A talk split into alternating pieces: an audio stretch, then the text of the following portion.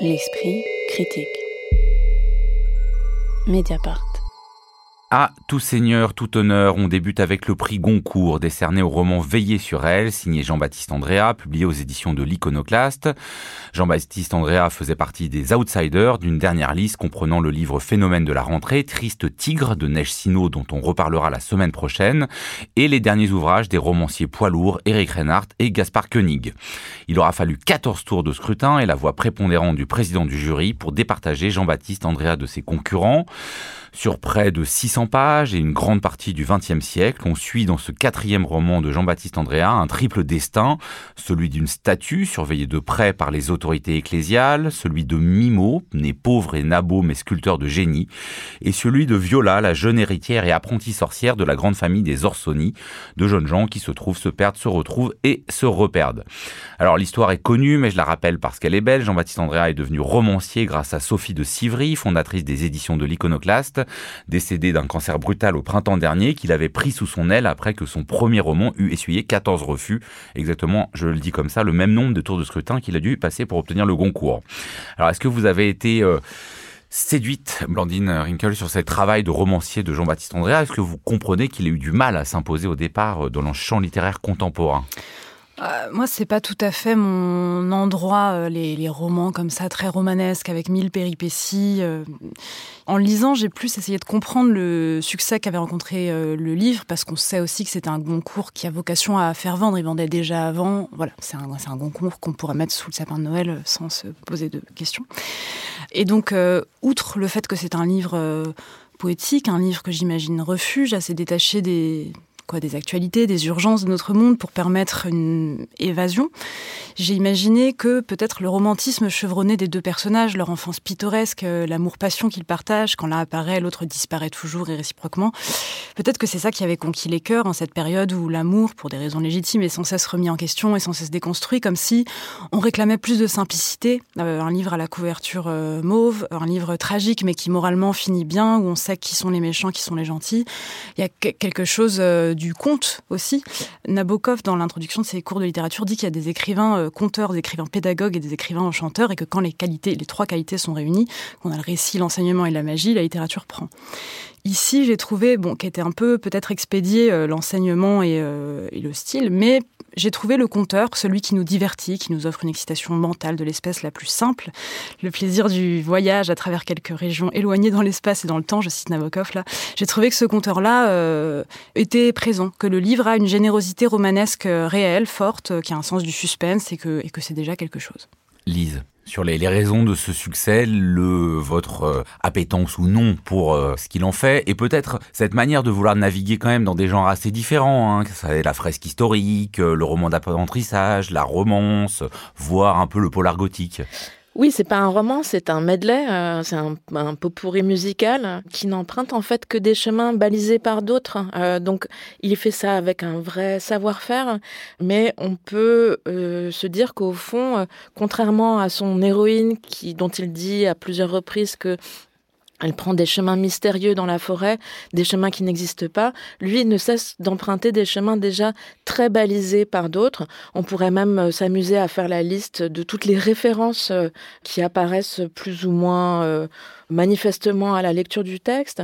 Ambiance d'église crépusculaire avec machination autour d'une œuvre d'art. Alors là, on peut penser au Da Vinci Code de Dan Brown ou au Nom de la rose d'Umberto Eco. Le personnage même du sculpteur de, de marbre qui reste des statues d'église. Il y a un roman d'Heré de Luca, La nature exposée, qui, prend comme centre ce, personnage-là.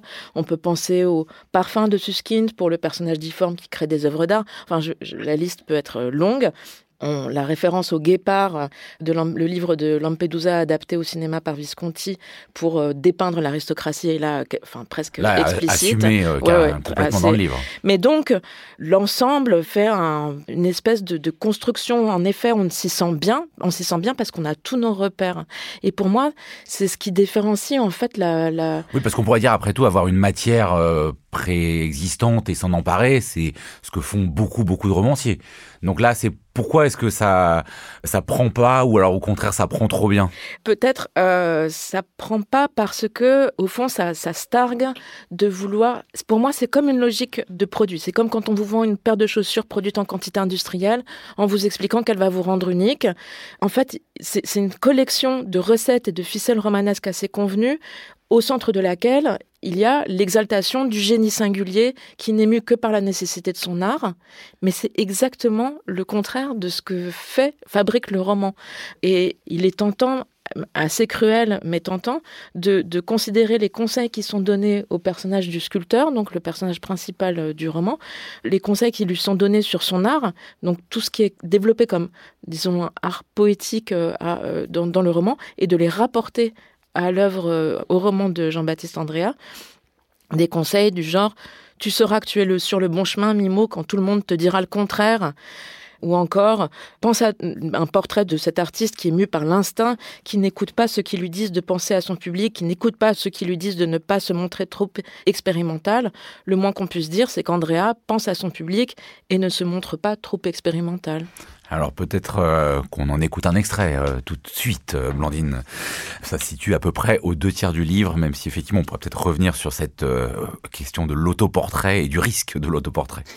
Ben, d'abord j'ai vu la statue et je l'ai trouvée belle. Bien sûr, même si au fond, qu'est-ce que j'en sais?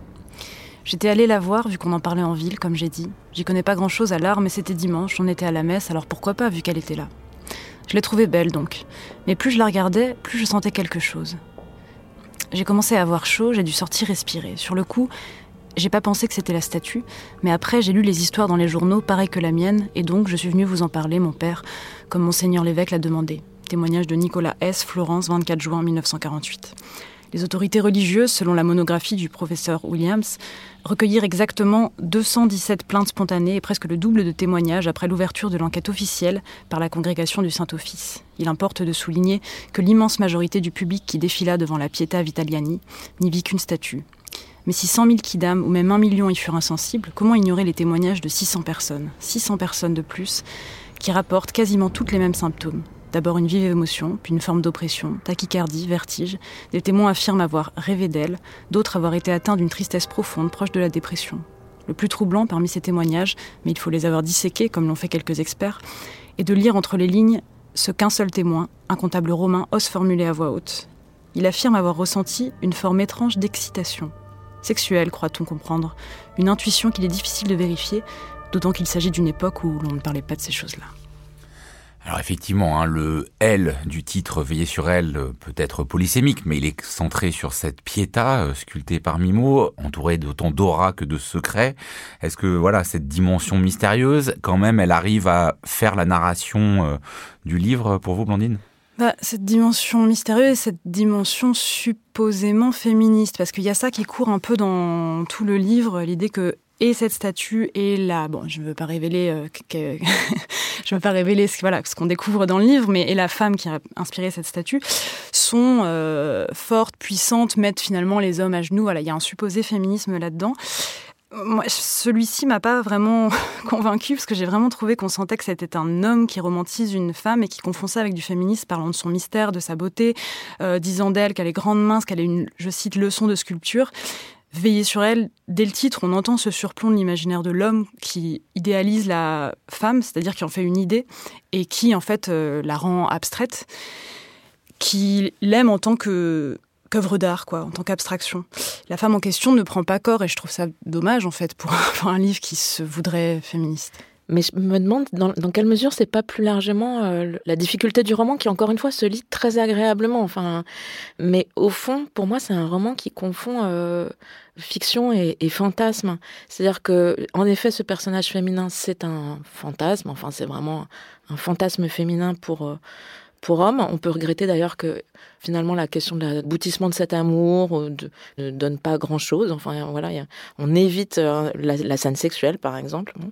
Mais le personnage central de Mimo lui-même, c'est un fantasme un sculpteur qui ferait exactement la même chose au milieu du XXe siècle que euh, Michel-Ange avec sa Pietà au tout début du XVIe.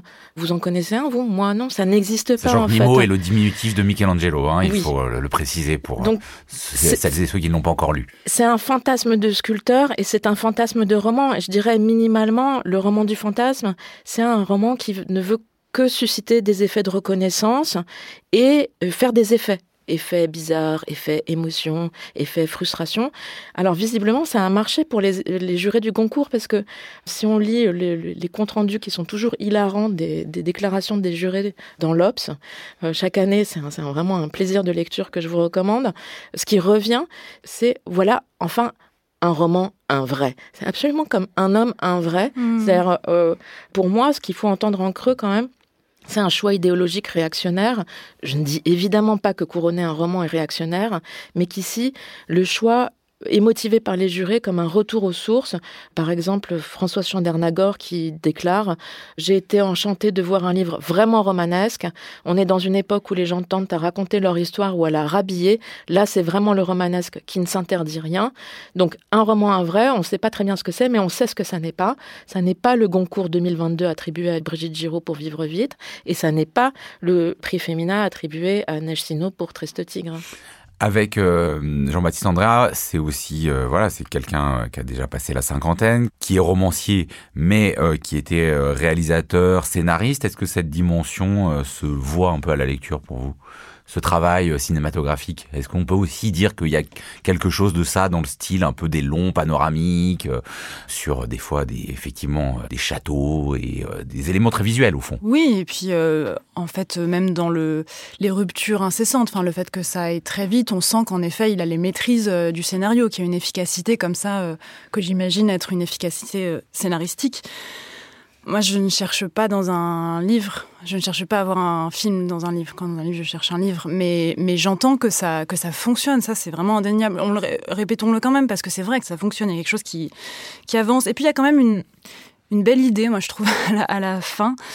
L'idée que ce qui est si vi- vivant chez cette statue qui hypnotise tout le monde, c'est qu'elle convulse, qu'on a sculpté en fait un corps à la lisière de la vie et de la mort. Alors c'est pas tout à fait incarné dans, mais à la fin, moi je trouve que ça, a- ça a donné quand même un peu d'épaisseur à toutes les péripéties qui sont parfois de, doivent être quand même parodiques, toutes ces péripéties qui s'enchaînent, et que cette idée, voilà, de euh, alors c'est une idée. On comprend pas bien comment on a pu sculpter euh, quelque chose comme ça de convulsif, mais voilà, je trouve que c'est une idée de narration qui rétrospectivement donne de l'épaisseur au reste.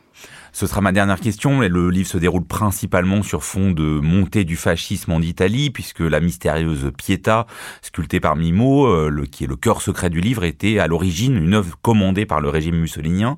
Comment est-ce que euh, cette dimension, on va dire plus politique, qui voudrait résonner avec l'actualité, dans un livre qui, par certains côtés, semble un peu intemporel, réussit ou pas à fonctionner, euh, Lise Wajman Alors, moi, je l'ai lu comme euh, une, là aussi une façon consensuelle de faire de la politique. J'entends bien qu'aujourd'hui, euh, de fait, les fascistes, euh, enfin, les héritiers du, fascisme du, milieu du XXe siècle sont au pouvoir en Italie et plus largement se, répandent dans le monde entier. Mais tout de même, dénoncer le fascisme et le sort qu'il a réservé aux Juifs en Italie au milieu du XXe siècle reste du côté d'une dénonciation peu risquée. Et donc, pour moi, ça reste aussi un endroit où faire facilement consensus. Enfin, à part quelques fous furieux qui n'achèteront peut-être, sans doute pas le livre qui aura eu le prix Goncourt cette année, on peut penser que la plupart des gens ne se réjouissent pas à l'idée qu'on ait pu euh, promouvoir euh, le règne de la mort sur l'Europe. On verra donc si le livre est traduit en italien. Veillez sur elle de Jean-Baptiste Andrea, paru aux éditions de l'Iconoclaste, a donc obtenu le prix Goncourt. Il avait déjà reçu le prix Fnac du roman auparavant. Autant dire que, comme le disait Blandine, il risque de se retrouver sous pas mal de sapins de Noël. L'esprit critique. Mediapart.